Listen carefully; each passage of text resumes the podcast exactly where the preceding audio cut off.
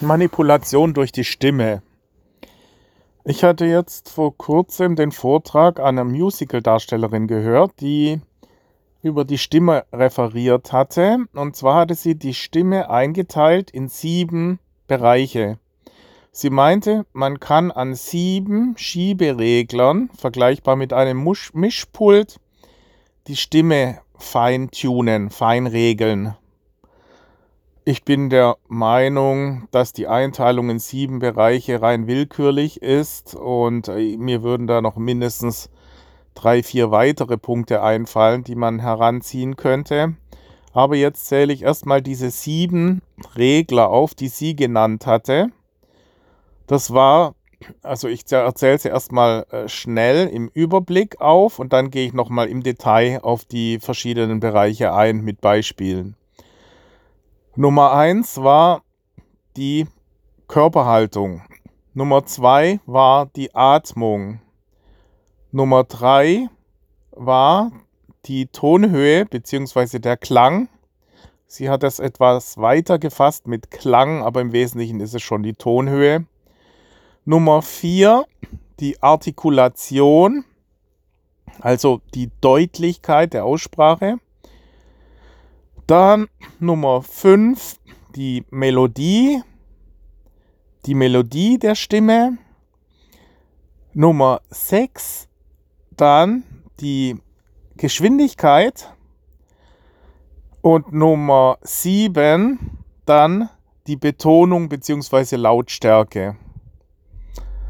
Jetzt nochmal die ganzen Punkte mit Beispielen. Also die Körperhaltung, da ist mir dann sofort eingefallen, dieser eine, äh, der da als äh, Sprecher oft eingesetzt wird bei Dokumentarfilmen, der etwa so spricht, das Auto, es hat vier Räder, jedes Rad an einer Ecke. Erst durch die vier Räder kann man das Auto als Auto identifizieren. Ja, da ist mir halt eingefallen, da könnte man sich wirklich vorstellen, dass der mindestens eine gebückte Haltung eingenommen äh, hat, wenn ich gerade auf dem Klo sitzt und gerade am Pressen ist. So hört sich das an. Ja, also die Körperhaltung als Beispiel für einen bestimmten Klang der Stimme. Dann äh, die Atmung.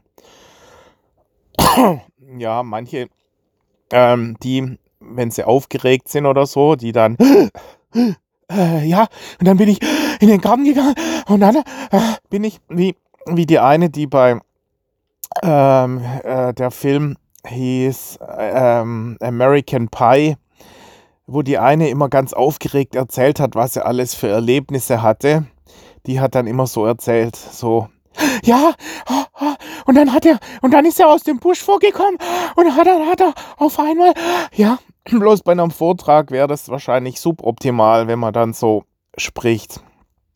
Ich gehe nachher noch auf die ähm, Wirkung ein, generell auf die Konstitutionstypen, die dann verschiedene Stimmarten äh, in, äh, dann resultieren, bestimmte äh, Stimmarten aus bestimmten äh, Gemütslagen auch. Dann machen wir weiter. Wir waren jetzt erst bei der Atmung. Dann war Nummer drei, war die Tonhöhe beziehungsweise der Klang. Ja, natürlich. Äh, ich hatte mal bei einem angerufen, äh, weil ich mich geärgert hatte, weil der mir eine Negativbewertung gegeben hatte. Dann hatte der nicht damit gerechnet, dass ich ihn persönlich anrufe. Ich habe halt seine Telefonnummer rausgerufen, erfunden und dann habe ich bei ihm angerufen. Und er dachte, er könnte schön in der Anonymität hier irgendeinen Mist reinschreiben. Und dann war der extrem aufgeregt. Äh, ja, äh, ja, äh, äh okay, okay, wissen Sie was? Ich, ich, ich, ich lösche es einfach raus. Äh, ja, äh, und, und, dann, Sie brauchen dann auch nicht mehr anrufen. Ich, ich lösche einfach die Negativbewertung und dann, Sie haben ja recht, ja, ich habe das. Also, da hat man an der an diesem Tremolo in der Stimme gemerkt, dass der Typ echt aufgeregt war. Und äh, aber im Normalfall ist es einfach die Tonlage. Da kann ich auch als Beispiel nennen, wir haben immer einmal pro Woche. Das nennt sich Tennistreff in Sindelfingen. Und das sind dann immer verschiedene von der äh, Damen 1 oder Herren 1 Mannschaft. Das sind meistens Jugendliche, so 16 bis 19, meistens noch vorm Studium, äh, die dann dieses Training übernehmen. Und da ist eine, die ist absolut intelligent und auch kompetent und eine super Tennisspielerin. Aber durch die Höhe ihrer Stimme äh, bleibt nichts mehr übrig von der Kompetenz. Es hört sich dann in etwa so an.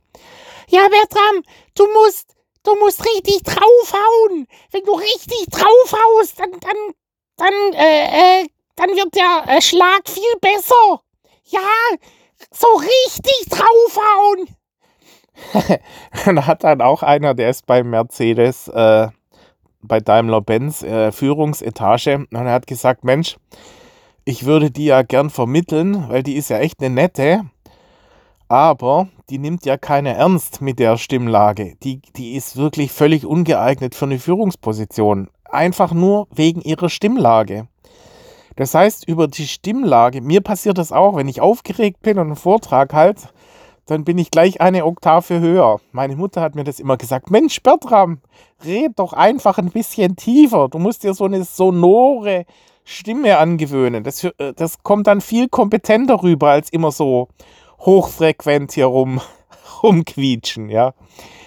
Also das zur, zum Stimmklang. Äh, dann zur Artikulation, da ist das Musterbeispiel eigentlich. Der Tim, äh, wie heißt der, Till Schweiger, der eben schon veräppelt wird, weil er sich eben so unklar immer äußert. Er hat ja mal, der Max Giermann heißt er, ja, der hat mal den Tim Schweiger nachgemacht, weil er gesagt hat, er hätte mal auch als Statist in einem Film äh, äh mitgeholfen und dann wäre der Tim Schweiger als Superstar zu ihm hergekommen, hätte gesagt, hier hätten Sie mal eine Zigarette oder so, please. Hat er, äh, Max Giermann gesagt, äh, wie bitte? Ja, kannst du mir mal bitte eine Zigarette geben oder sowas? Ich hätte jetzt gerade echt dringend eine Zigarette gebraucht. Hat der Max Giermann so wirklich fragend in der Gegend rumgeguckt. Äh, ich habe Sie immer noch nicht verstanden. Können Sie es bitte nochmal wiederholen? Ey, Mann, jetzt gib mir doch einfach mal eine Zigarette. Das meint man halt mit also den Schieberegler für die Artikulation ganz weit nach unten gefahren. Also äh, ja, und manche, die sprechen halt wirklich ganz kristallklar. Also Schwaben zum Beispiel, die verschlucken auch immer. Ich muss mich auch immer extrem anstrengen, dass ich nicht die letzte Silbe verschluck. Ja, verschlucke heißt das. Ja, da muss man halt sagen, die in Nordrhein-Westfalen, die sprechen wirklich präzise. Die sprechen auch jede Silbe aus und verschlucken nicht Teile. Das heißt präzise Artikulation. Das äh, reflektiert auch eine gewisse Präzision. Ja, jetzt sind wir angekommen bei, das war jetzt Punkt Nummer 4. Jetzt kommen wir zur Satzmelodie.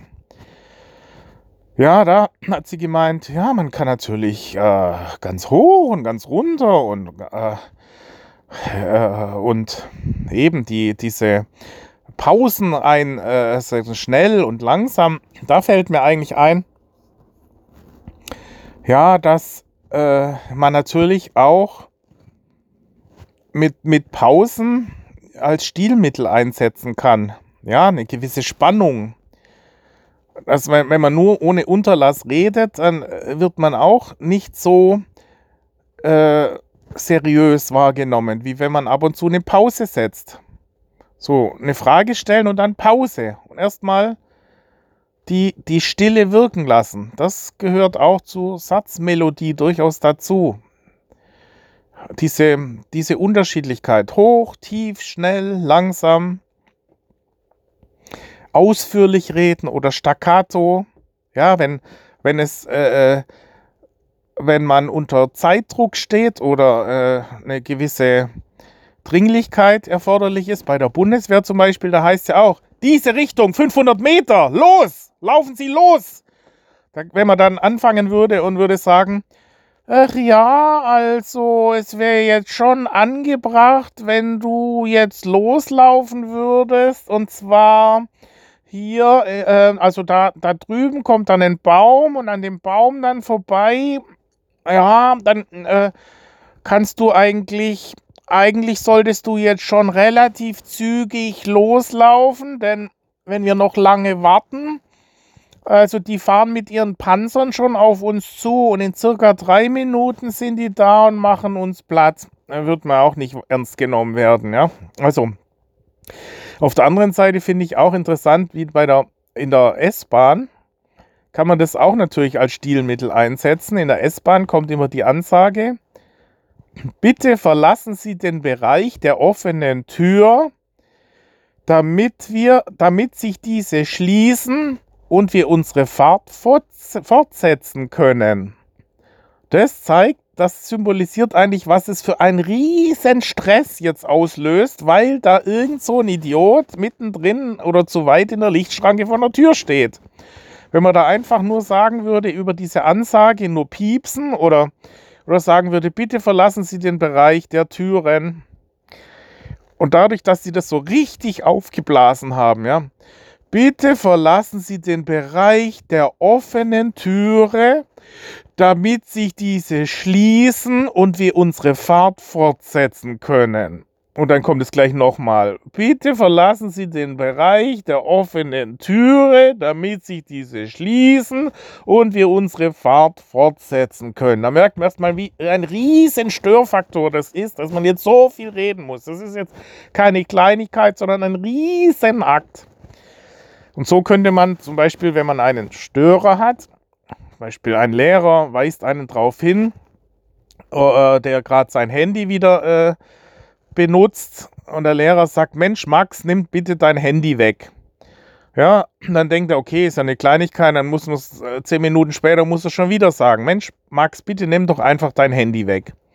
Aber wenn er das so betonen würde, sagen, Max, durch die Nutzung dieses Handys hältst du den ganzen Unterricht auf und jedes Mal, wenn ich dich darauf hinweisen muss, äh, geht eine Menge Zeit verloren und wir kommen mit unserem Stoff im Unterricht nicht durch. Ja, dann ist das schon, merkt er, das ist ein Riesenstoffang. Einfach durch die Länge des Vortrags symbolisiert die Intensität des Störfaktors. Ja, das alles zur Satzmelodie. Dann noch die Geschwindigkeit, da kann man ja auch wieder dieses Beispiel bei der Bundeswehr nennen. Also meistens korrelieren diese, diese Schieberegler. Das heißt, laut und schnell bedeutet Aggression, Intensität. Ähm, ja, zum Beispiel, wenn der, wenn der äh, Bundeswehrvorgesetzte mit höherem Dienstgrad hier rumschreit und sagt, diese Richtung 300 Meter, ja, dann wird er schnell und laut vorgetragen. Dadurch wird die Intensität betont. Dagegen, wenn man es langsam vorträgt, ja, äh, dann wirkt es gemütlich, auch teilweise einfältig, wie dieser Sätziritor, den es da äh, teilweise gibt, der auf äh, hunderten von Anzeigen im Internet immer. Hallo, ja, ich bin der Sätziritor. Und ich bin durch alle Klassen durchgeflogen, aber ich bin jetzt trotzdem Multimillionär und bin in Dubai. Und bei mir können Sie äh, sich schulen lassen. Ja. Ganz besonders gut bin ich in Affiliate Marketing. Und zwar, wenn Sie mich verkaufen, beziehungsweise mein Buch so dass mich jeder sieht. Ja, dass ich noch öfter zu sehen bin mit meiner langsamen, einfältigen Stimme. Ja, äh, das ist, kann man natürlich dann auch als markant einordnen. Äh, er fällt schon auf durch diese sehr außergewöhnliche Stimme. Oder wie zum Beispiel Heino Ferch bei Das Boot, der dann noch so eine Quäkestimme hatte. Also da passt dann auch drei, drei ähm, korrelierende Attribute in seiner Stimme. Einmal dieses langsame, dann diese quäke Stimme und dann noch die fehlende Artikulation. Das gepaart wirkt dann so ein bisschen äh, dümmlich. Ja, ich, ja, ich, das äh, habe ich gestern im Garten gesehen und dann habe ich das Blümchen gleich gepflückt und mit ins Boot reingebracht. Ja, Ja, bei der Gelegenheit, also jetzt haben wir ja diese, äh, also 5, 6, 7 war, 5 war die Satzmelodie, 7 war dann, äh, 6 war dann die äh, Geschwindigkeit und 7 war dann die Lautstärke. Jetzt haben wir sie alle durch. Ja, und dann muss man halt sagen, gibt es noch viele weitere. Also deswegen finde ich, dass das nur ein Teil ist. Man könnte zum Beispiel auch noch Dialekte einordnen. Ja, Schwäbisch oder Sächsisch äh, wird dann oft so ein bisschen als trottelig wahrgenommen. Oder äh, Leute aus Hamburg oder Hannover dann als kalt wahrgenommen. Dieses Stiffe, dieses äh, knallharte. Ja, oder diese Rs, dieses R-Rollen von den Bayern wird auch eher als hart wahrgenommen. Ja, oder so ein bisschen ähm, rüpelhaft, die Bayern mit ihrem Dialekt. So kann man über den Dialekt doch auch eine, äh, hat eine gewisse Wirkung, allein der Dialekt. Oder kann man aus äh, äh fremdsprachliche Einfärbung reinbringen. Ja, das, äh, das schwingt dann unterbewusst die Eigenschaften, die man verbindet mit dem jeweiligen Land dann mit. Ja, wenn einer einen russischen Akzent hat, da denkt man immer gleich, ui, das ist ja auch einer, der nicht lange fackelt. Ja, die äh, nehmen es nicht ganz so genau. Ja, also so ein Mafiosi oder so. Oder Italiener mit Oh, Amore. Ja, mit äh, äh, viel ähm, ja, Emotionalität, die halt dann da mitschwingt. Oder ja, äh, ein englisches, ein britisches Englisch kommt immer so ein bisschen, so ein bisschen schwul rüber. Und dieses amerikanische Englisch kommt dann wieder so ein bisschen cool und auch so Chewing Gum Englisch, ja, so man, äh, es kommt da dieses Luft- und Raumfahrt äh, gerade dadurch, durch die äh, Mondflüge, hat sich halt bei vielen doch mit dem amerikanischen Englisch eher dieses äh, Hightech äh, korreliert mit, mit diesem ähm, Akzent. Während bei dem britischen Englisch mehr dieses, auch dieses überkantitelte so. Um, yes, I, I went down the garden and then I took my umbrella and put on my my bowler and now I went down the street and I'm standing in the line in front of the bus. Während die Amerikaner dann mehr so, yeah, so if, if you don't want go going down the stairs, then I will take the rocket and just go down the moon. ja, so, ja, das ist dummes. Ich finde eigentlich schade, dass die äh, Musical-Darstellerin, dass die das alles nur mit vielen äh, Adjektiven umschrieben hat, anstatt dieses einfach nachgeäfft hätte, wäre viel cooler gewesen. Als Musical-Darstellerin hätte die doch das viel anschaulicher zeigen können. Ja, dann hätte man sich das viel bildlicher vorstellen können, was sie meint. Stattdessen hat sie es umständlich umschrieben, alles. Ja gut, oder zum Beispiel, in, man kann ja auch durchaus lachen. Also ich habe das mal bei einem äh, Telefonmarketing-Menschen gehört, der gesagt hat, ja, er hat, er empfiehlt, dass man ein lachendes Gesicht einnimmt, dass man durch das Telefon durchlacht. Zwar nicht jetzt explizit lachen, sondern einfach diese freundliche Gesichtsmimik äh, einnimmt und dann wird auch das Gespräch färbt sich dann freundlicher. Ja, das ist zum Beispiel auch ein äh, äh, eine, ein weiterer Schieberegler, wenn man so will. Oder auch tatsächlich, also diese, ähm, wie jetzt hier, ähm, äh, äh, äh, stottern und Fülllaute einbringen, kann man bewusst um Unsicherheit oder beziehungsweise äh, reflektiert dann eine gewisse Unsicherheit, dieses Gestammel. Ja, ähm, man muss ja keine Fülllaute verwenden, man kann ja einfach auch eine Pause machen stattdessen und das äh, wirkt dann halt unsicher. Oder man kann auch tatsächlich lachen über sich selber. Also ich kenne manche, die erzählen Witze, die sind so schlecht, aber weil sie über ihren eigenen Witz so lachen müssen, finden, steckt das an und andere müssen dann auch lachen. Ja, so kann man das durchaus auch als Stilmittel einsetzen bei Vorträgen.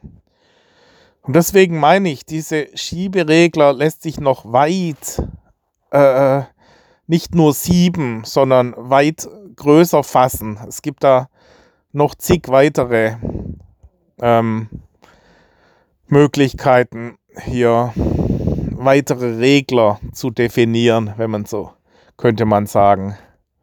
Ja, und was die Frau dann auch noch gesagt hatte, war, dass sie gesagt hat, okay, mit der Stimme kann man halt doch sehr viele Gemütslagen ausdrücken. Ja, ob man aufgeregt ist, ob man erregt ist, ob man wütend ist, ob man ängstlich ist. Ja, dann die Kompetenz. Ja, auch, auch das wäre ein weiterer Schieberegler, ob man eben hochkantitelt sich ausdrückt, wenn man solche Sätze formuliert wie die Expansion der subterranen Agrarproduktion steht in reziproker Relation zur intellektuellen Kapazität ihres Produzenten. Sowas hört sich halt ziemlich, äh, da schalten dann halt manche schon ab. Oder ich, als ich einen Surfkurs gemacht hatte, und dann fingen die an, ja, du nimmst also deinen Rig und dann lufst du ein bisschen an und dann kannst du kannst natürlich auch abfallen. Aber äh, äh, ähm, so würde man eben das Surfboard in die richtige Richtung dirigieren. Und wenn du den Tampen noch ein bisschen anziehst, ähm, dann ähm, erst dann hast du richtig aufgeregt. Ja. Und äh, ich habe da im ersten Moment gar nichts verstanden. Oder auch jetzt die, die Online-Marketing-Profis, äh, die dann reden von ja, Conversion und Traffic und Funnel und äh, SEO, ähm, Konvertieren, Split-Testing, ja, Customer Audience, äh, Analytics ähm, von äh, organischem Traffic, anorganischem Traffic, äh, Search Engine Optimization, Search Engine Advertisement, äh, Customer Attraction über Content produzieren oder über Ads schalten. Ja, also wenn man dann in so einer, ich war damals auf der Messe in Düsseldorf vom Thomas Klusmann und habe nur Bahnhof und Abfahrt verstanden. Ja, und da muss man halt aufpassen, dass man ein Publikum nicht überfordert. Manchmal das dann wieder NLP, dass man sagt, okay, man spiegelt. Wenn einer halt eher ein bisschen schlichter unterwegs ist, dann ist besser, man lässt sich dann auf diesen Sprachschatz ein.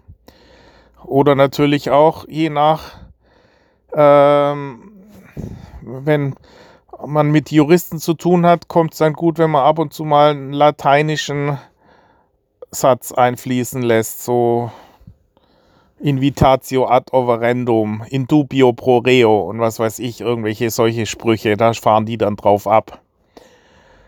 Ja, aber wie gesagt, also man kann äh, auch mehrere nochmal zu diesem Grundeinschätzung, äh, wie man Persönlichkeiten doch relativ schnell einschätzt anhand der Sprache. Ja, man kann sagen, ist es eine Frau, ist es ein Mann, je nach Stimme nicht immer, aber sehr häufig erkennt man es an der Stimme, ob einer kleinwüchsig ist. Wenn einer dann mehr so spricht wie so ein Zwerg, ja, so eine Zwergenstimme, Oder wenn man, meistens korreliert es dann auch mit der Tonhöhe. Ja, eine, eine ge gepresste, kleine, dünne Stimme, also äh, ähm, hohe, dünne Stimme, die äh, damit ähm, äh, die geht oft einher mit einer kleineren Körperbauweise. Wenn einer eine volle, tiefe Stimme hat, geht man eher davon aus, dass es sich hier um einen sehr äh, stabilen Kollegen handelt, der einen großen Brustkorb hat. Und äh, jetzt kann man natürlich sagen, möchte man, dass man diese, diese Persönlichkeit erkennt anhand der Stimme, oder kann man es auch umgekehrt machen, dass man sagt, man möchte, indem man bewusst die Stimme in einer bestimmten Art einsetzt, bestimmte Eigenschaften damit rüberbringen. Also genau umgekehrt. Dass ich weiß, wenn tiefe Stimme souverän und gelassen wirkt, dass ich die dann halt versuche, bewusst so einzusetzen. Wie ich habe mal äh, mich hat da mal einer in der Disco am, am Schlawittchen gepackt und dann habe ich, ich jahrelang Judo gemacht hatte, waren das auch so Art Reflexe, äh, Koshiguruma eingedreht, den, da lag der am Boden. Wenn man dann sehr souverän dann sagt, Junge, für dich ist, glaube ich, heute der Abend gelaufen. Also ich würde dir dringend raten, dass du jetzt hier diese Disco verlässt und heute Abend jetzt nach Hause gehst. Ja, äh, wenn man das dann ganz gelassen vorträgt oder ein anderes Mal äh, hat äh, äh, eine Geschichte, da hat einer dem anderen äh, ähm, in, in, die Magengrube gehauen und hat gedacht, er bricht jetzt in sich zusammen. Dann hatte er nur seine Arme la, wie die, die Standard- Prozedere, wenn man bei Karate fängt man so an, indem man vor dem Körper die Arme verschränkt und dann dazu oh, sagt, ja. Und er hat jetzt halt statt Os nur gesagt, das gefällt mir aber gar nicht. Ja, und da hat der andere, der dem gerade in den Magen gehauen hat, der eigentlich gedacht hat, er bricht jetzt in sich zusammen, hat ganz seine äh, Augen ganz weit aufgerissen und hat gedacht, oh Scheiße, jetzt geht's aber los. Ja, das gefällt mir aber gar nicht. ja, oder wenn man ganz leise äh, dem anderen ins Ohr zischt, Junge, ich glaube, du gehst jetzt nach Hause. Mal als wie äh, hochfrequent und hysterisch in der Gegend rumschreit, das äh, wird dann nicht besonders souverän wahrgenommen vom Umfeld. Ja, und so kann man da natürlich wie mal zu mir ein, ein äh, Immobilienmakler gesagt hat, dann auch noch mit dem schwäbischen Akzent. Wie gesagt, man kann ja die, äh, diese Schieberegler auch ge, äh, gepaart, also mehrere gleichzeitig einsetzen. Zum Beispiel Schwäbisch gilt so auch durchaus zuverlässig, bieder, solide. Und so hat der Immobilienmakler zu mir gesagt, weil ich gesagt habe, Mensch, wir müssen doch dieses Gebäude vermietet bekommen. Mensch, finden Sie mir da ein. Ha, Herr Schaub, ha, da fänd wir ein. Ha, ich fänd Ihnen ein. Da brauchen Sie keine Angst, Herr Hahn. Ja, dann denkt man, ha, ja, Mensch, wenn der das sagt, und so wie der das gesagt hat, der ist mir ganz warm den Rücken runtergelaufen.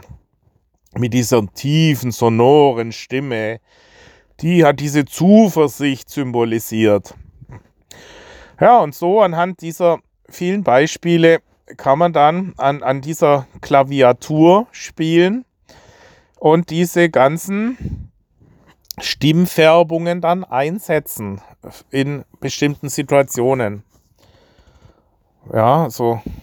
Äh, es ist auch gut, wenn man ein bisschen Variabilität an den Tag legt und nicht immer nur äh, gleichtönig vor sich hin erzählt, sondern ein bisschen Varianz in das Ganze reinbringt, dann kann man damit auch durchaus äh, für Abwechslung sorgen und äh, die Vorträge kommen dann einfach interessanter rüber.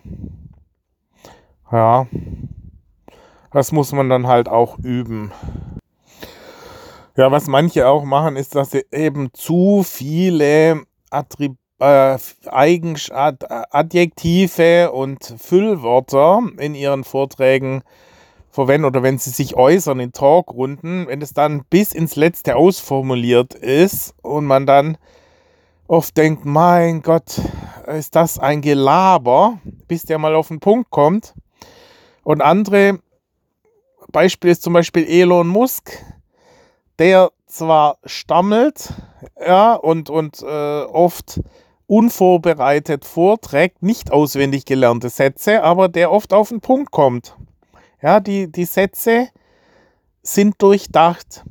Und ich habe mir jetzt zum Beispiel ein Buch gekauft, ein Hörbuch von äh, bei Kindle von Jack Nasher.